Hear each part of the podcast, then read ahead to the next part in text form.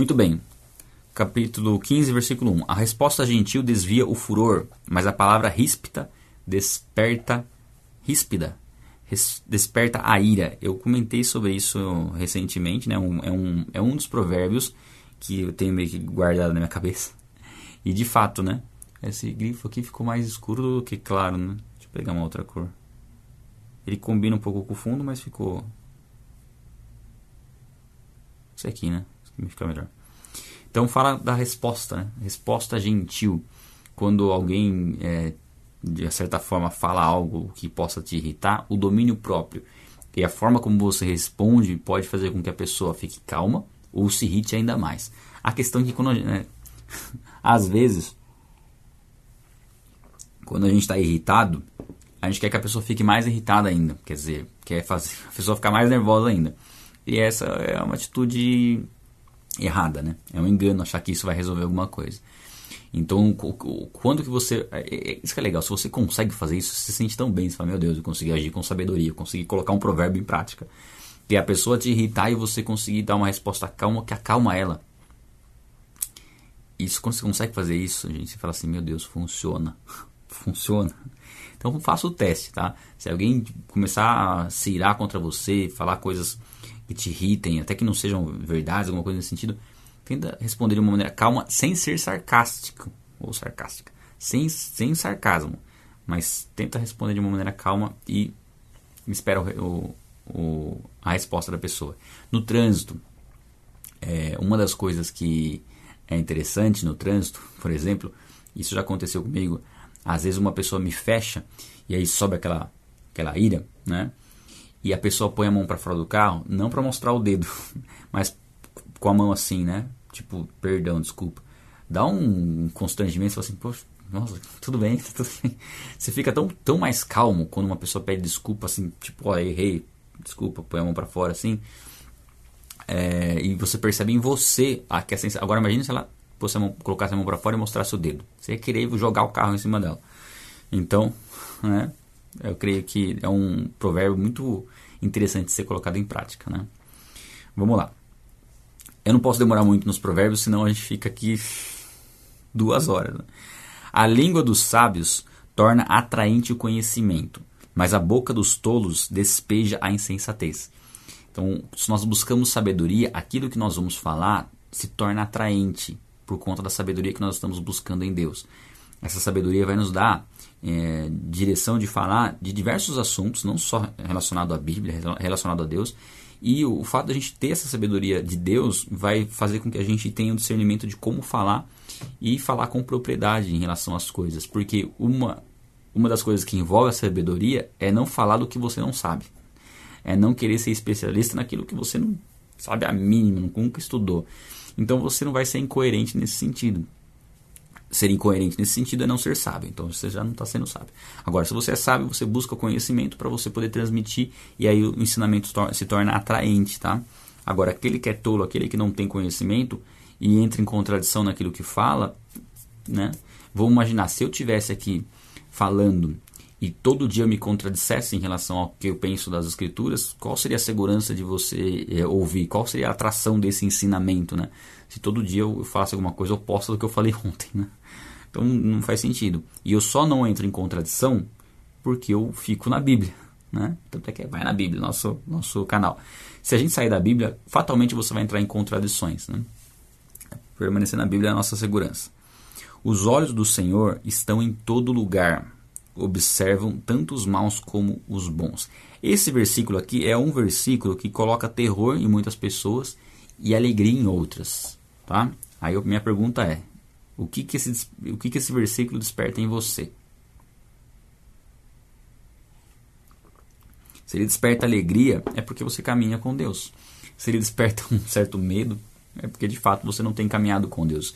E Deus conhece todas as coisas, não tem nada oculto aos olhos de Deus. Né? A gente tem na, na, na palavra falando que todos os nossos cabelos estão contados. Mas não é só isso. Deus sonda os nossos, os nossos pensamentos e conhece as palavras da nossa boca mesmo antes da gente falar. Então ele, ele conhece todas as motivações por trás de todas as ações, todas as intenções. Ele conhece tudo de maneira plena. Eu não, não, vou lembrar a frase que eu, que eu digo no vídeo, mas depois eu vejo se eu pego ela. É nesse sentido. Eles conhecem todas as ações, de to todas as intenções por trás de todas as, as atitudes de todas as pessoas de que viveram em todas as épocas do mundo. Basicamente é mais ou menos isso, tá? Mas depois tem uma frase mais completinha lá. E isso tem que trazer alegria para nós, porque Deus sabe da nossa dor, das nossas aflições, sabe daquilo que nós estamos colocando diante dele, sabe de tudo. E se compadece das nossas dores, né? E também sabe quando nós somos falsos, mentirosos e queremos enganar nós mesmos e enganar Deus, ele sabe tudo.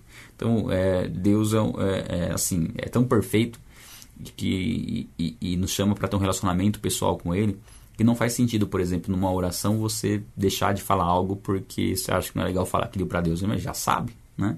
Então, não temos que ter nenhum tipo de receio. Agora, aqueles que praticam mal precisam ter consciência de que Deus sabe muito bem o que, tá, o que está sendo praticado. Né?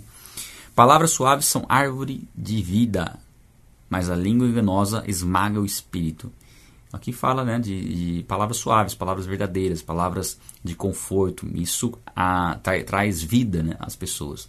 Nós carregamos uma palavra de vida. Nós carregamos a verdade, né? carregamos uma verdade eterna, carregamos a mensagem da salvação. Você já parou para pensar que você que está em Cristo, você tem a mensagem mais importante que uma pessoa precisa ouvir na vida, que ela pode ouvir na vida, que é a mensagem da salvação, é o sacrifício de Cristo em favor dela, a morte de Cristo e a ressurreição de Jesus dentre os mortos e a salvação através da fé nele, a salvação da condenação eterna. Não existe nenhuma nenhuma notícia melhor do que essa, nenhuma notícia que você possa dar para a pessoa que seja mais importante do que ela saber a respeito do plano de salvação, né? do amor de Deus pela vida dela. Então nós carregamos essa palavra e essa palavra transforma vidas. Né? Agora, aquele que traz a mentira, o engano, e nós falamos um pouco sobre isso, né? como o engano está presente muitas vezes em ideologias, outras religiões, é, outras religiões. Na religião em si, né? a gente entende que religião, a gente é, Bom, não vou entrar nesse, nesse ponto né, do, do termo que significa a palavra religião. Né? Não vou entrar já. que significa se religar, né, se religar com Deus. É uma tentativa do homem se religar com Deus. Mas a religião não salva ninguém. Né? A religião não leva ninguém a Deus. O que nos leva a Deus é o, a obra de Jesus Cristo. É o próprio Deus que se fez homem e morreu por nós. Então, nosso, nosso, nosso, nosso acesso a Deus é através de Cristo. Eu sou o caminho, a verdade e a vida. Ninguém vem ao Pai a não ser por mim, através de Cristo. É que, naturalmente, nós temos com, denominado como religião estabelecer as religiões. A religião islâmica, religião católica, religião evangélica, religião X, religião... Ok. E nós comentamos que não tem como as religiões todas estarem corretas porque elas dizem coisas opostas. Então não tem como, né? Um está certo ou está errado. O que nós podemos ter confiança e convicção é que se nós permanecermos na Bíblia, independente do que você uh, entender por religião, se você permanecer na Bíblia, nos ensinos bíblicos, você está em Cristo, né? você tem a salvação. E é uma consequência natural você ter comunhão com pessoas, igual nós temos, estamos tendo comunhão aqui. Né? Eu creio que se você não crê na Bíblia, é, talvez seja a primeira vez, segunda vez que você está com a gente, terceira, mas você não vai ficar muito tempo, né? provavelmente, porque não faz sentido. Né? É, não faz sentido a gente aprender as coisas se a gente né, não tem nem, nem. Aquilo não é uma verdade. Não entende aquilo como uma verdade. Agora, se você crê que a Bíblia é a palavra de Deus, isso faz total sentido para você. É, o insensato despreza a instrução do seu pai, mas quem aprende com a repreensão demonstra prudência. Provérbios insiste muito, bate muito nessa tecla de aceitar repreensão. Quem aceita repreensão é a pessoa que está apta a se tornar uma pessoa sábia aos olhos de Deus. Ela aceita a repreensão, ela aceita ser corrigida, ela aceita ser criticada. Ela, inclusive, busca né, é, pessoas que muitas vezes possam pensar de uma forma diferente, ter um outro ponto de vista, busca conselheiros. Por quê? Porque é assim que ela vai crescer, é assim que ela vai adquirir sabedoria. Se você se juntar somente com pessoas que concordam com tudo que você faz, somente aplaudem o que você faz e não apontam aquilo que elas entendem que pode ser melhorado, você não tem, você não evolui, né? A evolução só vem quando você aprende é, com pessoas que ou têm um ponto de vista um pouco diferente, né, em relação a alguma coisa, ou tem mais experiência naquilo que você está fazendo. Então é muito importante a gente estar sempre aberto a ser repreendido. A palavra nos repreende o tempo todo. Eu não sei quanto a você, mas eu estou sendo constantemente repreendido aqui nas leituras. Às vezes eu leio algo e falo, meu Deus, isso aqui eu preciso fazer. Né? Isso aqui eu tô meio. não tô legal nessa, nessa área aqui. Então estou sendo repreendido. Aí eu tenho que fazer alguma coisa, né? Então, isso demonstra prudência, nós temos que ser prudentes. Ter bom senso e prudência. Provérbios vai, vai sempre insistir nessas questões, né? Um livro de sabedoria. Nós queremos ser sábios. Aliás, nós estamos. Sabia que você está fazendo investimento agora? A gente. Eu estudei um pouco né, sobre investimento financeiro tudo. Já tem um bom, um bom tempo que eu, que eu. Não digo que eu sou especialista, tá? Estou longe de ser um especialista. Mas eu entendo que já, já tenho um bom conhecimento para saber como investir recursos financeiros. Só que tem uma, uma coisa que assim é fundamental, é mais importante do que o investimento financeiro, que é o investimento em sabedoria. E é exatamente o que a gente está fazendo agora. Exatamente. Então sabe que o que você está fazendo agora é investimento. É mais importante do que saber onde investir seu dinheiro, é investir no conhecimento. Você está dedicando seu tempo a conhecer sabedoria e através da sabedoria você adquire riquezas. Né? é Deus quem dá sabedoria para adquirir riquezas. Onde que estava aqui, gente? Se eu pular versículo, vocês me falam. Eu pulei, pulei dois, né? Mas aí eu voltei neles. Nossa, peraí.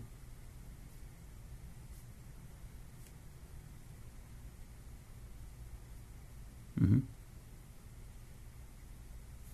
Era o 4? 5, né? Quem? Tá. O insensato despreza a instrução do seu pai, mas quem aprende com a repreensão. Ok. Tá. Aqui, o Provérbios fala muito da repreensão do pai com o filho, né? E a figura do pai representa uma autoridade sobre as nossas vidas e uma pessoa que nós é, não escolhemos essa pessoa para ser nossos nossos pais. Você não escolhe os seus pais, né? Simplesmente você tem que ser é, honrá-los, aceitá-los e obedecê-los por obediência a Deus, né? Por, por temor a Deus. E de, de, dessa forma você aprende, né? Que nem sempre você vai ter as pessoas é, nem sempre você escolhe por meio das pessoas com quem você aprende. Isso é um ponto importante. Se você fica escolhendo muito as pessoas das quais você vai aprender, você acaba sendo parcial escolhendo pessoas que vão falar aquilo que você quer ouvir. Muitas vezes você vai se deparar com pessoas que te confrontam, que é mais, né, que é uma pessoa enviada por Deus, mesmo assim, uma pessoa que nem te conhecia, nem te conhece e você começa a aprender com aquela pessoa por Deus usar essa pessoa. Então nós não temos como muitas vezes escolher de onde vem a repreensão. Nós temos que acatar a repreensão quando como vindo da parte de Deus.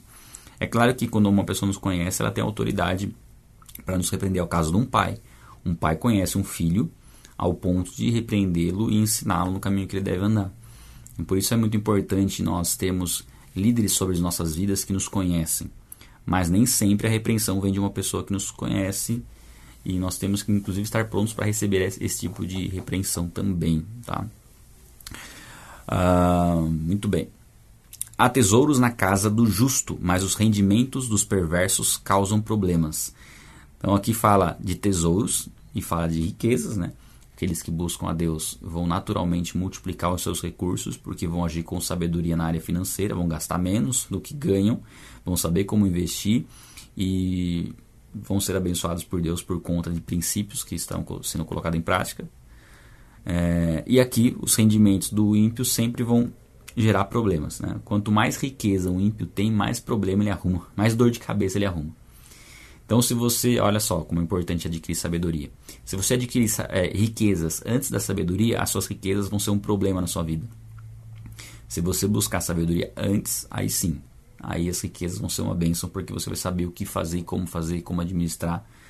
Enfim, é muito importante a gente ter esse, esse princípio. Primeiro, buscar a sabedoria em Deus, para depois buscar o que a sabedoria pode trazer. Né? O que vier por conta da sabedoria é algo que vai permanecer.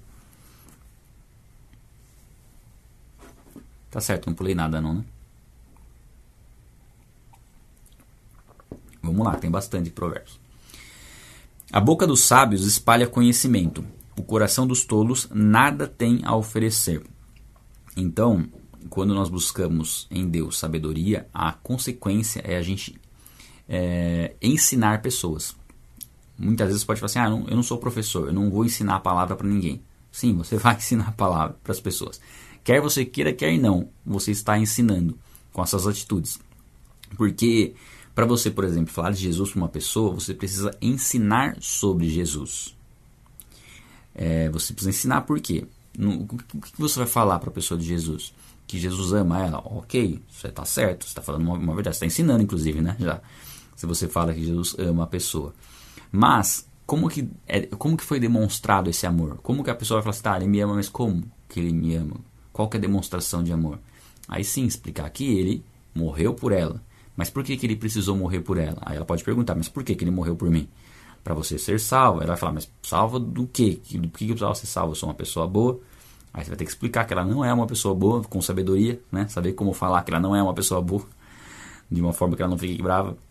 Mas você vai ter que explicar todo o contexto da queda do homem, da corrupção da humanidade, da inclinação para o mal, da carência por redenção, de Jesus Cristo sendo Deus se fez homem, viveu sem pecado com o propósito de morrer por ela, pelos pecados dela, que dá a oportunidade de ela se reconciliar com Deus. Então tem todo um contexto. O que, que é esse contexto? É um tema fundamental. Lembra que eu falei para vocês que nós precisamos dominar os temas fundamentais? Um dos temas fundamentais é salvação. Então nós precisamos conhecer sobre a salvação e ensinar sobre a salvação para que cada vez mais a gente saiba como falar da salvação e saiba em que ponto encaixar isso numa conversa, dependendo do que a pessoa perguntar. Porque ela pode perguntar isso. Ah, então é eu posso, posso aceitar Cristo e posso continuar pecando que não tem problema? Ela vai perguntar isso. Aí o que, que você responde? Né? Ah, e ela vai falar, bom, então eu estou em Cristo, aceitei a Cristo, ok. E se eu pecar, eu perco a minha salvação? Você vai ter que explicar isso para ela. Para explicar isso, o que você precisa fazer? Conhecer. Então perceba que você sempre vai necessariamente ensinar as pessoas. Ah, eu não vou falar nada, não vou, eu vou só, só agir, só Tá, mas a sua atitude pode sim trazer a, pessoa para próximo, gerar a despertar nela o desejo de conhecer a Deus? Ok, pode. E se ela perguntar para você por quê? Aí você vai ter que falar a razão da sua fé, né? Você vai ter que explicar aquilo, o porquê que você é daquela forma, por que você se comporta daquela forma. Então você vai precisar usar palavras. E para usar palavras você, você vai estar ensinando. Mas fique tranquilo, fiquem tranquilos, porque ensinar é a melhor forma de aprender. Quando você aprende um assunto e você tem que passar ele adiante, você se dedica no aprendizado. Esse é um ponto chave. Né? Ah, tudo que você precisa explicar, você presta mais atenção. Né? Se você tivesse, por exemplo, que explicar o, o esse provérbio aqui para alguém, é, e aí você ia estar muito mais prestando atenção e talvez você fizesse algumas perguntas pontuais para saber com mais detalhes para poder explicar. Né? Isso é um processo do aprendizado. Né? Bom, você aprende duas vezes né, quando você ensina. Mas o coração dos tolos nada tem a oferecer. Esse é o ponto. O tolo não está preocupado em ensinar ninguém, tá? Ele quer, ele quer continuar sendo tolo. Os sacrifícios dos perversos são detestáveis para o Senhor, mas ele tem prazer na oração dos justos. Aqui, qual o tema fundamental aqui desse versículo? Oração. E mostra aqui que não adianta fazer nenhum tipo de ritual, é, nenhum tipo de ação. Você pode falar, não, vou de joelho daqui na, na Índia. Não vai resolver nada, porque a, a, ação, se não houver uma, uma verdadeira reverência e se aquilo não for algo realmente que agrada a Deus, você achar que você vai fazer e você decidir que aquilo vai agradar a Deus, ou porque alguém falou, se as escrituras não dão um respaldo para aquilo, de nada vale. Então, de nada vale você fazer, se esforçar, se flagelar, né? achando que isso tem algum, algum aspecto de santidade. Tá, aí a gente entra num outro tema fundamental que é santidade. Santidade não é você é, se punir pelo pecado, né? maltratar o seu corpo em relação a alguma coisa, é, sendo que aquilo não foi uma direção que Deus deu. Aquilo está sendo coisa da sua cabeça. Então, diante de Deus não tem valor nenhum. É, Jesus fala isso né, para os fariseus. Falou, ó, e não só para os fariseus, mas Jesus fala de várias, de, em várias vezes, né, de várias formas, inclusive. É, esse povo se aproxima de mim e me honra com os lábios, mas o coração está longe de mim. Então a adoração que eles me prestam é cheia de regras ensinadas por homens. É regras que eles, eles mesmos estabeleceram para que eles pudessem agradar a Deus e não entenderam o que Deus deseja. O que Deus deseja é um coração humilde, um coração temente a Ele. E aí fala da oração dos justos, ou seja, aquele que chega diante de Deus sabendo quem Deus é, é sabendo o quanto Ele é falho e o quanto Deus é bom. E o quanto Deus não vai exigir coisas que não fazem sentido. Né? O que Deus exige é obediência. e não sacrifícios. Então a gente tem que tomar muito cuidado nesse sentido, né? de seguir regras que não são um ensinamento bíblico para de repente achar que está agradando a Deus, né? E achar que aquilo tem algum, algum, algum valor diante de Deus. E não tem valor algum. Né? O que tem valor diante de Deus é um coração humilde e contrito, né? um coração quebrantado, arrependido. Isso sim tem valor diante de Deus. Muito bem. Os caminhos dos perversos são detestáveis para o Senhor, mas Ele ama quem, aquele que busca a justiça. Então, a nossa busca tem que ser por aquilo que é correto. E qual que é a, o conceito nosso de certo, errado, bom, ruim? É aquilo que Deus diz que é certo, que é errado, que é bom ou ruim. Mais uma vez, a Bíblia diz que se nós nos alimentamos só de leite, nós não temos discernimento para saber o que é certo, o que é errado, o que é bom, o que é mal. Só o alimento sólido, só o estudo, só a busca por sabedoria. Aí sim a gente vai começar a ter o discernimento e aí nós podemos sim aplicar a justiça de Deus. Porque a nossa justiça diante de Deus é, é Deus compara a nossa justiça com um trapo de imundícia, né? trapo de, de, trapo de imundícia. O que é trapo de imundícia? É, pensa no absorvente, pensa no papel higiênico, é nesse sentido. Então a nossa justiça diante de Deus é isso, não é nada. Agora, quando nós aprendemos qual é a justiça de Deus, é, como buscar sermos justos, aí tudo muda. Primeiro ponto da justiça de Deus que não se compara com a nossa. Deus conhece as pessoas de maneira profunda, ele conhece os pensamentos, ele conhece as intenções. Nós não conhecemos as intenções. Nós podemos imaginar qual foi a intenção, mas de fato conhecer nós não, conhecemos. Então nós aplicamos a justiça no sentido, né, e, sermos justos, no sentido de que a medida, do, de, a medida daquilo que nós conhecemos. Então nós temos condições de sermos justos e aplicar a justiça de Deus em relação às coisas que nós fazemos? Sim. Mas temos que saber qual é a nossa limitação para a gente não ir além do que convém. Então, por exemplo, você consegue saber quando uma atitude é pecaminosa e você consegue agir em relação a ela. Né? Se é um pecado seu, qual seria uma atitude de justiça? Se arrepender, confessar esse pecado diante de Deus e pedir perdão. Se é um pecado de uma pessoa contra você, você consegue falar para a pessoa que aquilo é algo errado. Por quê? Porque você sabe que aquilo é algo errado. Agora, você não pode julgar uma coisa que você não tem convicção de que está certo ou está errado. Vamos pensar num exemplo para ficar mais prático. Vamos imaginar o seguinte: é, você é uma pessoa. Não sei porque eu dou exemplo de videogame. Eu gostava muito de jogar videogame, mas agora eu achei que se eu fosse voltar a jogar videogame eu ia ficar meio que viciado no videogame. E isso não aconteceu, porque eu não, não fico mais. Eu consigo jogar muito videogame. Mas vamos imaginar uma pessoa que é, você, se você tivesse problemas com videogame, você ficasse num joguinho aí e não conseguisse sair do joguinho e Deus deixasse claro que você tem que largar o joguinho, porque você está gastando seu, sua vida no joguinho. Ok, Deus ministrou seu coração para você deixar de jogar. Aí você vê uma pessoa jogando. Aí você vai chegar para ela e falar assim, viu? É, Deus não se agrada que você joga. Como assim? Né? Tipo, você não sabe o, contexto da pessoa. De repente a pessoa está jogando ali porque é uma distração que ela tem num tempo de descanso dela e que Deus se agrada do que ela está jogando ali para dar uma relaxada, para dar uma descansada, porque é um, um prazer que Deus colocou como algo lícito para ela porque ela não é dependente daquilo. Só que você falar para ela que é pecado porque para você estava sendo porque você não conseguia ficar sem, já é um juízo com base no próprio entendimento, sem aplicar a justiça de Deus, né? Saber nós, é, não, não entendendo a sua limitação. Agora, se você vê uma pessoa maltratando outra pessoa ou uma pessoa mentindo, aí sim você pode ser justo de acordo com a palavra e falar para a pessoa: você está mentindo, você não deve fazer isso. Tá? Enfim, vocês entenderam né, o contexto. Vamos lá. Quem abandona o caminho correto sofrerá disciplina severa. Quem odeia a repreensão morrerá. Mais uma vez, falando do problema de odiar a repreensão, de como isso é tolice e conduz à morte. Hum. E aquele que abandona o caminho vai sofrer consequências. Aquele que deixa de praticar o que é correto vai sofrer as consequências, porque o salário do pecado é a morte. Então o pecado sempre vai gerar consequências ruins. E se desviar do caminho é pecar. Se desviar do caminho é deixar de fazer aquilo que é correto.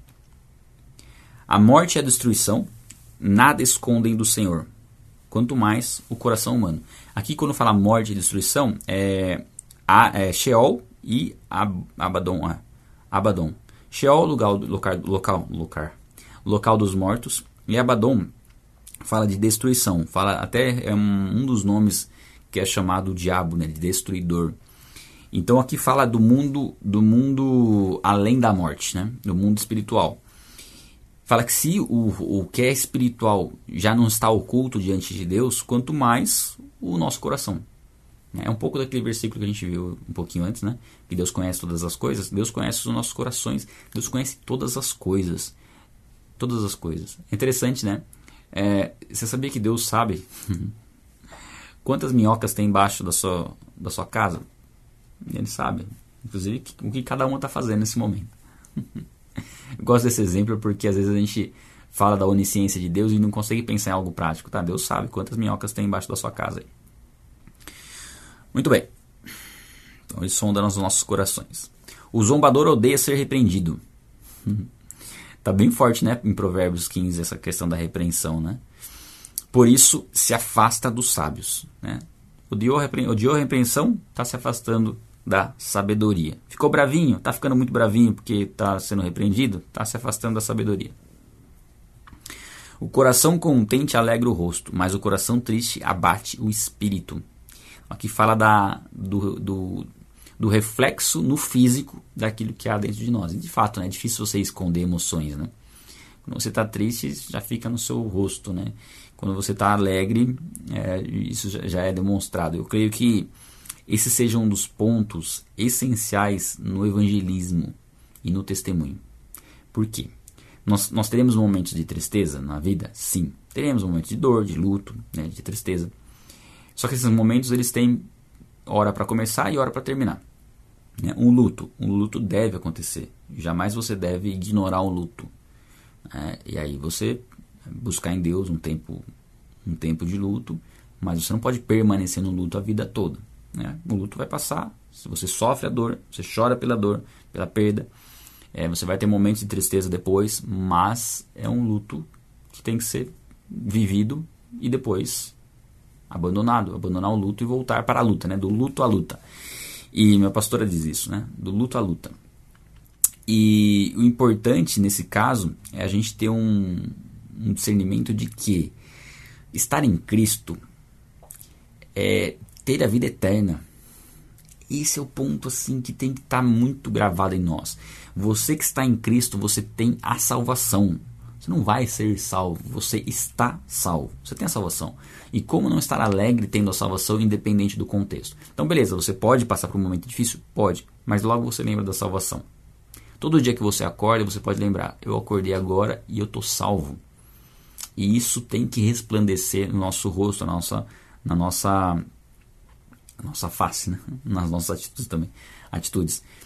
Então, eu creio que essa, essa é uma forma muito importante de pregar o evangelho, porque independente das circunstâncias, a forma como nós nos alegramos em Deus, isso chama a atenção das pessoas, porque hoje em dia a gente sabe que tem um grande problema de depressão, um grande problema de é, falta de propósito, e se nós conhecemos nosso propósito, conhecemos nosso chamado, isso traz uma alegria muito grande.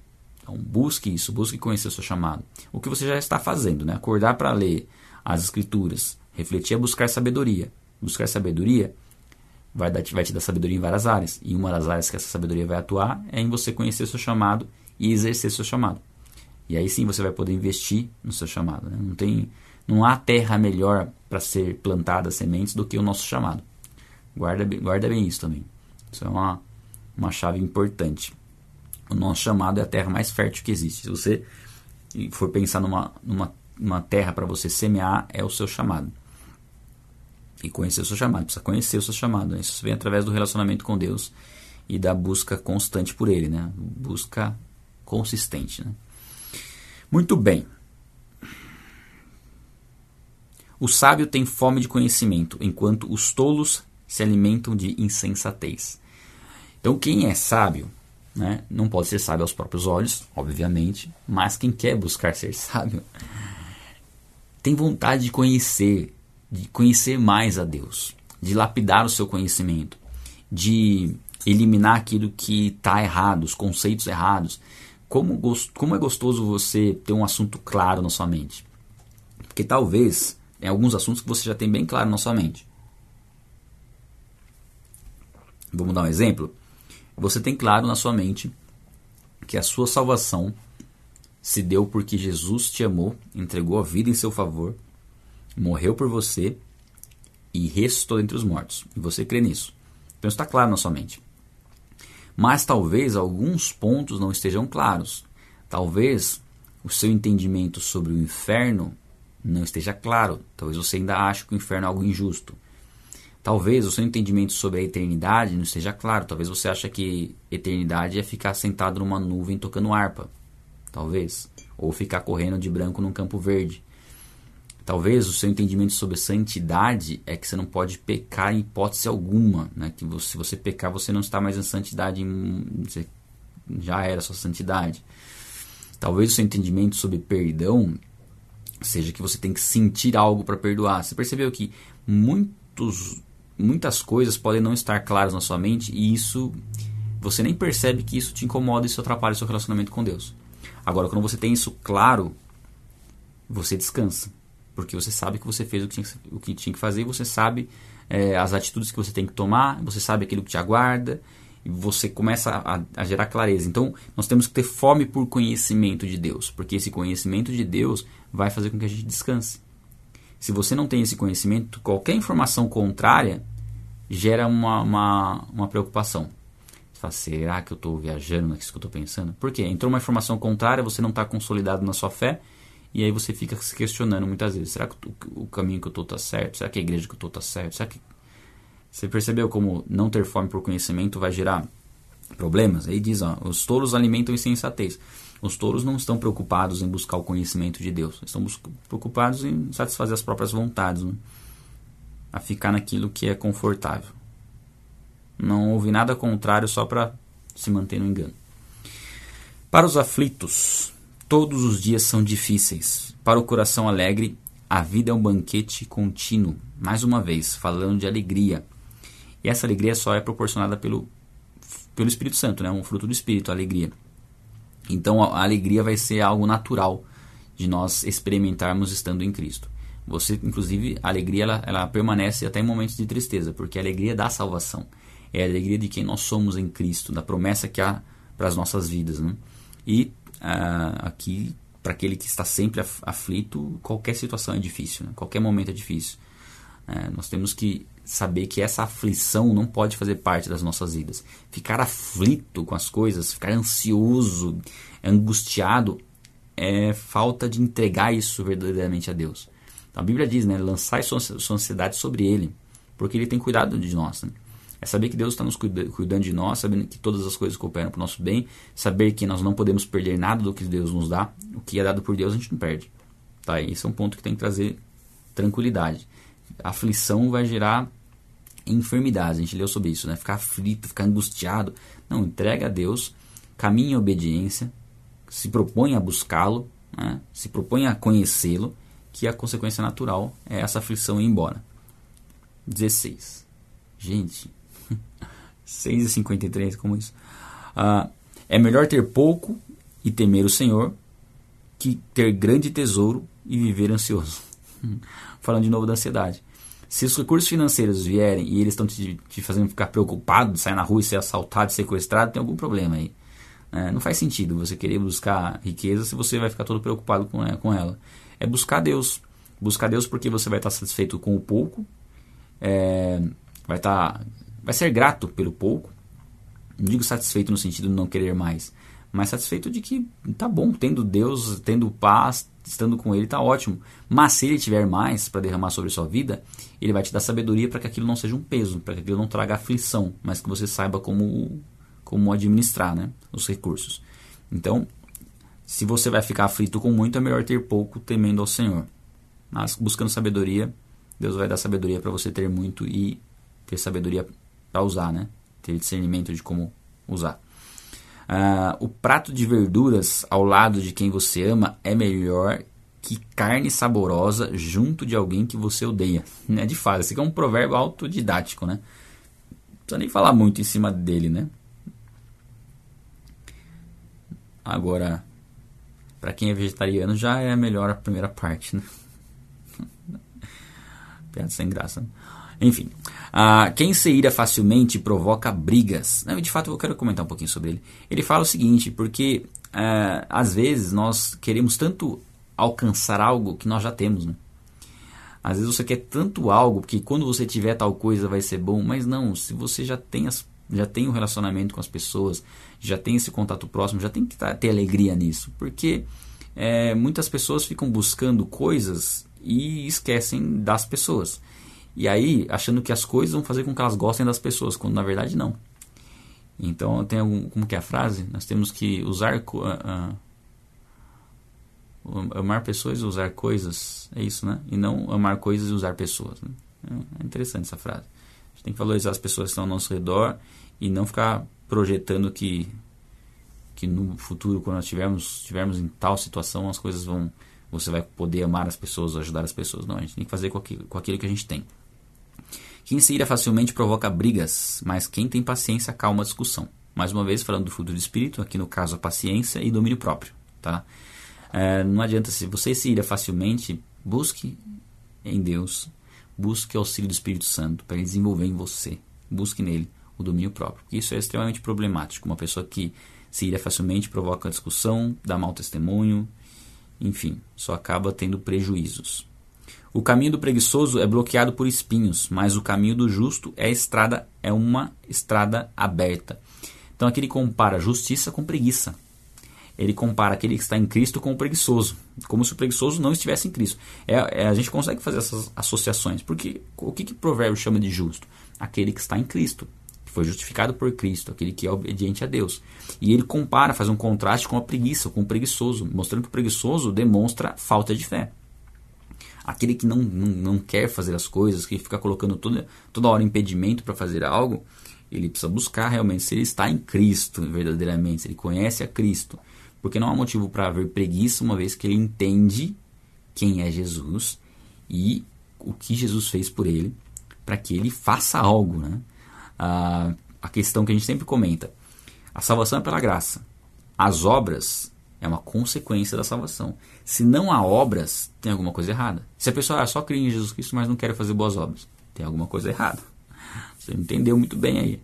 Nós não somos salvos pelas obras, mas somos salvos para fazer as boas obras. As boas obras é a obrigação de quem é salvo, não para ser salvo mas como alguém que foi salvo. Né? Acho que dá para entender. Né? Você demonstra sua fé pelo que você faz, não pelo que você fala somente, né? pelo que você faz. E aí fala que o caminho do justo é uma estrada reta, uma estrada aberta, tranquila e, enfim, é o que nós temos que buscar, né? o caminho reto.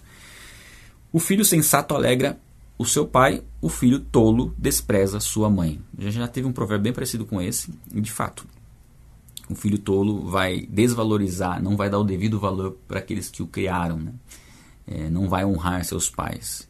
E nós temos que ser extremamente, extremamente, extremamente gratos aos nossos pais. Eu sou extremamente grato aos meus pais, a minha, minha mãe já, já falecida e meu pai, pelo, pela educação que eles me deram, pelo cuidado, pelos princípios, mesmo não tendo um, um, um conhecimento né, é, do Deus bíblico, né, no, uma boa parte da, da vida deles, é, os princípios, eles tinham os princípios corretos, e isso é algo que tem que ser valorizado, né? independente da fé que os seus pais têm, eles têm que ser honrados. E, claro, né, se você puder ser uma influência na vida deles para que eles conheçam a verdade, caminhem com Cristo, melhor ainda, né? Melhor ainda não, excelente. A insensatez alegra quem não tem juízo, mas quem tem bom senso permanece no caminho certo. Tá? O, quem não, não, não se preocupa em ser correto, em agradar a Deus, para ele qualquer coisa, até aquilo que é errado vai agradar, né? Mas quem quem tem bom senso, e a gente fala de provérbios em duas coisas e repete bastante, prudência e bom senso. Eu creio que o bom senso, gente, ele assim é uma das chaves para a gente viver em Cristo, viver a liberdade do Evangelho, é ter bom senso. Porque muitas pessoas às vezes estabelecem regras igual eu falei aquela regra do videogame, né? Você Deus falou para você não jogar mais, que aqui você estava pecando e você não quer que ninguém mais jogue videogame. Isso é falta de bom senso. O bom senso, ele não fica estabelecendo regras, ele analisa situações e circunstâncias. Ele analisa casos específicos com todo um contexto. O único que conhece o profundo do ser humano é Deus. Então nós temos que ter bom senso no nosso julgamento, porque nós não temos o conhecimento de causa, né? Então alguma pessoa pode falar assim, não, mas isso aqui não pode, isso aqui, é, Deus, Deus condena isso aqui. Aí você apresenta uma situação de um contexto e fala, o que você faria nesse contexto aqui? Qual que seria a sua direção? Né? Uma das coisas, por exemplo, eu não sei quem comentou aí, em relação a, a um segundo casamento tal. Muitas pessoas são taxativas nesse, nesse sentido, de que a Bíblia proíbe segundo casamento. Eu entendo que não, eu entendo que há algumas exceções, e eu dei um exemplo, tá? Vamos imaginar uma pessoa que está casada, sei lá, há 15 anos. Tem três filhos e um recém-nascido. Então imagina, faz um, imagina só na sua cabeça. Uma pessoa que está casada há 15 anos, tem três filhos, um recém-nascido. E aí, um dos dois teve um relacionamento na juventude, há 20 anos atrás. É, acabou se casando jovem, é, se envolveu com uma moça e essa moça se converteu ao islamismo e, estou sendo bem extremo, se converteu ao islamismo e foi morar lá no Oriente Médio abandonou. E aí essa pessoa, ela foi abandonada por essa pessoa que foi morar lá no Oriente Médio. Aí depois de um tempo ela se converteu, buscou, buscou a Deus, caminhar com Deus, acabou é, conhecendo uma outra pessoa, se casou, está casada há 15 anos e tem esses três filhos que eu falei. Qual seria a sua recomendação? Que essa pessoa abandone a família que está agora, se divorcie e vá lá por Oriente Médio atrás da, da outra que se converteu ao islamismo? Enfim, é, você percebeu que quando você coloca na prática já é difícil? Então, peraí, então vai ter que destruir essa família agora, abandonar essa família, deixar essa família né, é, com não, os filhos sem pai, né? enfim, para atrás de um relacionamento de uma pessoa que nem sabe se está vivo mais, nem tem contato mais. Então, quando você vai aplicar ah, regras que você estabelece, sendo que é existem outros pontos de vista nessas escrituras e eu entendo que por exemplo segundo casamento você tem a questão do divórcio por conta do adultério e por conta da, do abandono também. Uns vão entender que não e vão ser taxativos nesse sentido mas quando você começa a aplicar alguns casos esse é um exemplo que eu dei tá? Você pode dar outros vários exemplos vários exemplos aí você vai falar assim o que, o que você recomendaria nesse caso? Então eu creio que cada caso tem que ser analisado de forma individual, você tem os princípios bíblicos estabelecidos, o casamento é para a vida toda, esse é um princípio bíblico, o casamento é para a vida toda e exceções podem acontecer, mas elas precisam ser avaliadas para serem listas de acordo com a palavra. Mas é aquilo que eu falei, se você estabelece regras e não leva em consideração os contextos, você acaba aprisionando as pessoas e trazendo um peso desnecessário. Tá? Enfim, vamos seguir. Os planos fracassam onde não há conselho, mas tem êxito quando há muitos conselheiros. E isso é importante, eu vou até grifar isso aqui também. Por quê? Nós temos que conversar com pessoas que já passaram por experiências semelhantes às experiências que nós estamos tendo dificuldade ou que nós estamos em dúvida. Porque nós teremos a teoria, igual eu falei, teremos a, a, a direção que a Bíblia dá e teremos que saber tudo o que a Bíblia diz a, a respeito daquele assunto. Esse é um ponto, por isso que eu falo sempre dos temas fundamentais. Porque às vezes você vai pegar um versículo, você vai se apegar nele e não vai ter todo um contexto para você poder analisar. E a sabedoria que você vai ter buscando o relacionamento com Deus vai fazer com que você consiga analisar outros cenários e ter conselhos para você tomar uma decisão correta em qualquer área. Tá? Essa é uma área, por exemplo, a área de, de divórcio, de adultério, de, de segundo casamento, que com certeza é necessário é, você se aconselhar com pessoas que conhecem o contexto da situação. Muitas vezes eu recebo é, pessoas que é, perguntam em relação a algo, alguma situação é, que estão vivendo, eu falo, não tenho como eu falar sobre isso para você, é porque eu preciso conhecer o contexto, né? E você vai só conseguir se aconselhar com alguém que conhece o contexto. A Patrícia colocou aí, Deus odeia o divórcio, exatamente o que, tá, o que, o que está dito lá em, em Malaquias, né? Aí o que, como que a gente faz na situação que eu dei, Patrícia? Deus odeia o divórcio e uma pessoa está casada agora há 15 anos com três filhos, sendo que ela foi casada lá na juventude e a pessoa foi lá por Oriente Médio. Ela se divorcia dessa família atual. Então, aí como que faz, né? Você fala, mas esse segundo casamento ele é inválido. Bom, Jesus disse para a mulher samaritana que ela tava com, com, já teve cinco maridos. Né? Então ela teve cinco maridos. Enfim. Mas não é só esse o caso também, né? Se a gente for considerar isso aí, envolve mais. Então, olha só, olha como a gente vai se, vai se complicando. Pensa numa pessoa, vou dar mais um exemplo, tá? Pensa numa pessoa que está no segundo casamento mas de repente a outra pessoa foi tá no segundo casamento, ele, a pessoa, o outro está no, no, primeiro casamento. Então ele pode ter filhos e tudo mais. Se esse casamento não conta, então essa pessoa que está nesse casamento, que nunca foi casada, pode se separar, que teoricamente não é um casamento, e casar com outro.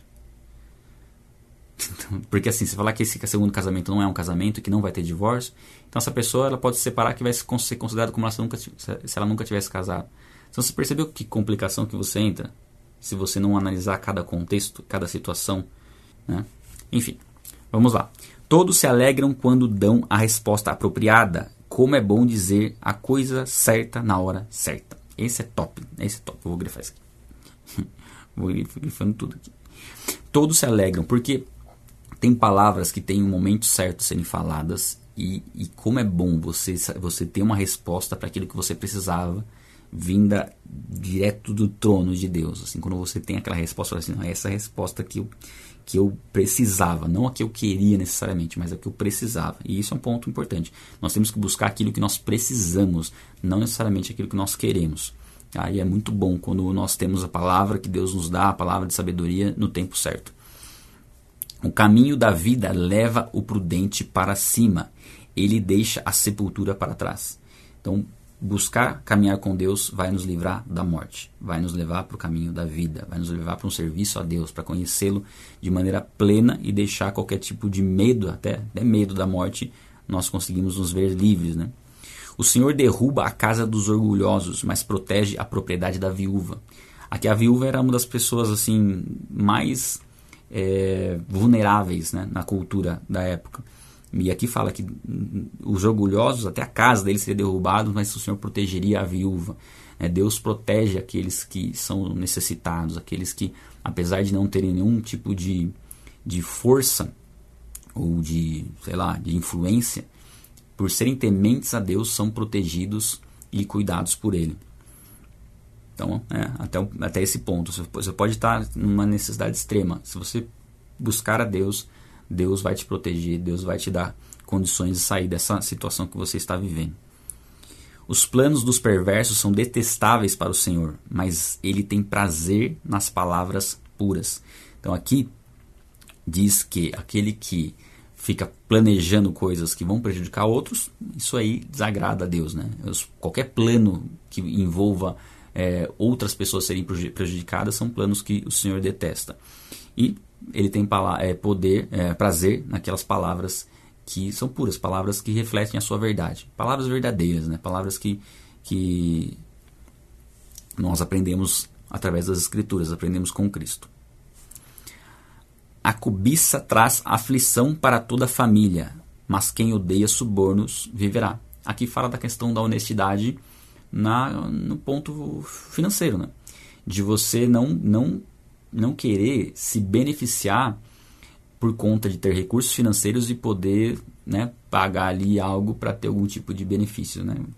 Você usar o seu dinheiro para furar fila, não sei furar fila, mas sei lá, você fazer coisas que é, um exemplo de suborno que a gente tem é, por exemplo, uma multa. Você vai tomar uma multa e você oferecer dinheiro para o guarda para você não tomar multa.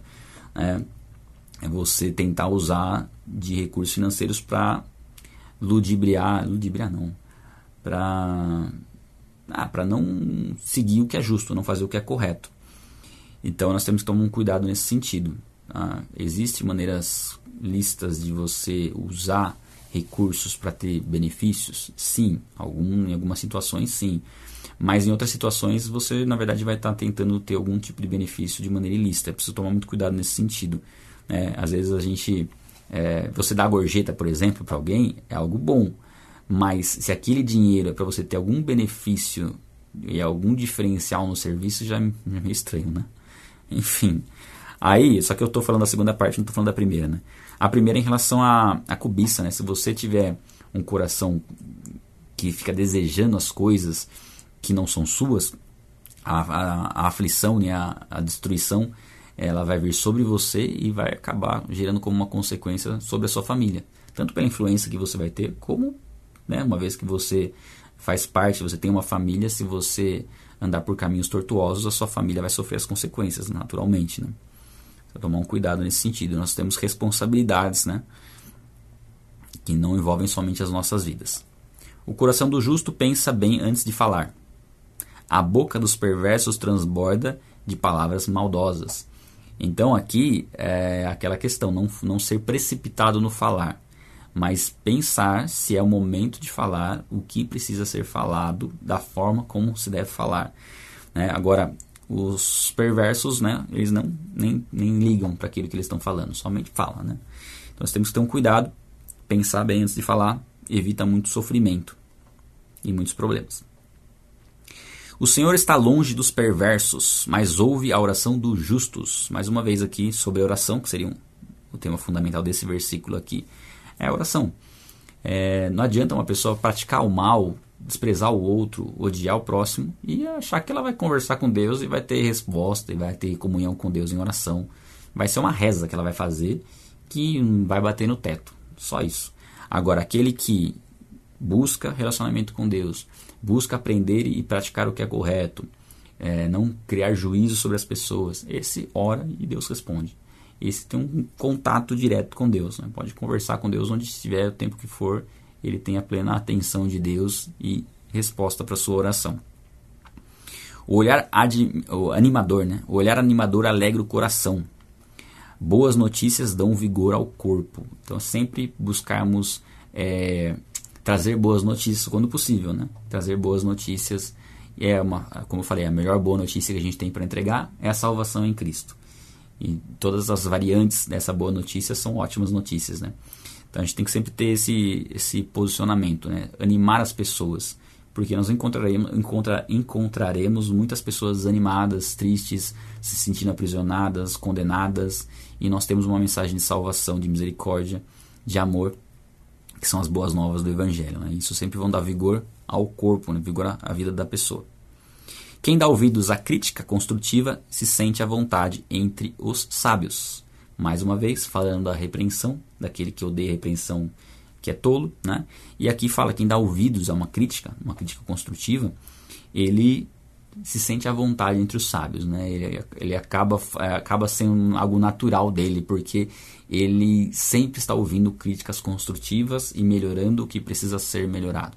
Então sempre nós precisamos melhorar o que precisa ser melhorado e abandonar conceitos que não fazem sentido, né? Que só nos levam para a ignorância. Quem rejeita a disciplina, mais uma vez aqui, de novo, prejudica a si mesmo, mas quem dá ouvidos à repreensão adquire entendimento. Eu creio que o que nós mais estamos, mais estamos aqui ouvindo nessa leitura de capítulo é repreensão. Então, talvez você esteja sendo repreendido muito hoje, tá? Não fique bravinho, não fique bravinho, tá? Ore, busque em Deus, Deus vai dar o discernimento nesse sentido, tá? Vezes é muito fácil nós julgarmos situações que nós não passamos por elas. Né? E aí fica tudo muito, muito tranquilo. E a Bíblia diz que aquele que julga acaba caindo naquilo que ele condena, né? Muitas vezes. Então tem que tomar um cuidado nesse sentido. O temor do Senhor ensina a sabedoria, a humildade precede a honra. Vou grifar isso aqui também. Então, temor do Senhor é o princípio da sabedoria. É, fala, ensina a sabedoria. Temor ao Senhor, saber quem Deus é. Se relacionar com Ele sabendo quem Ele é. E sabendo o que é ser amigo dele por que, nós podemos ser amigo dele. Eu sempre repito isso, né? Temor a Deus é reverência, é respeito e é amizade. É saber quem ele é. É ter amizade com ele porque essa amizade foi nos, nos outorgada. Ele nos deu esse, esse privilégio de sermos amigos dele.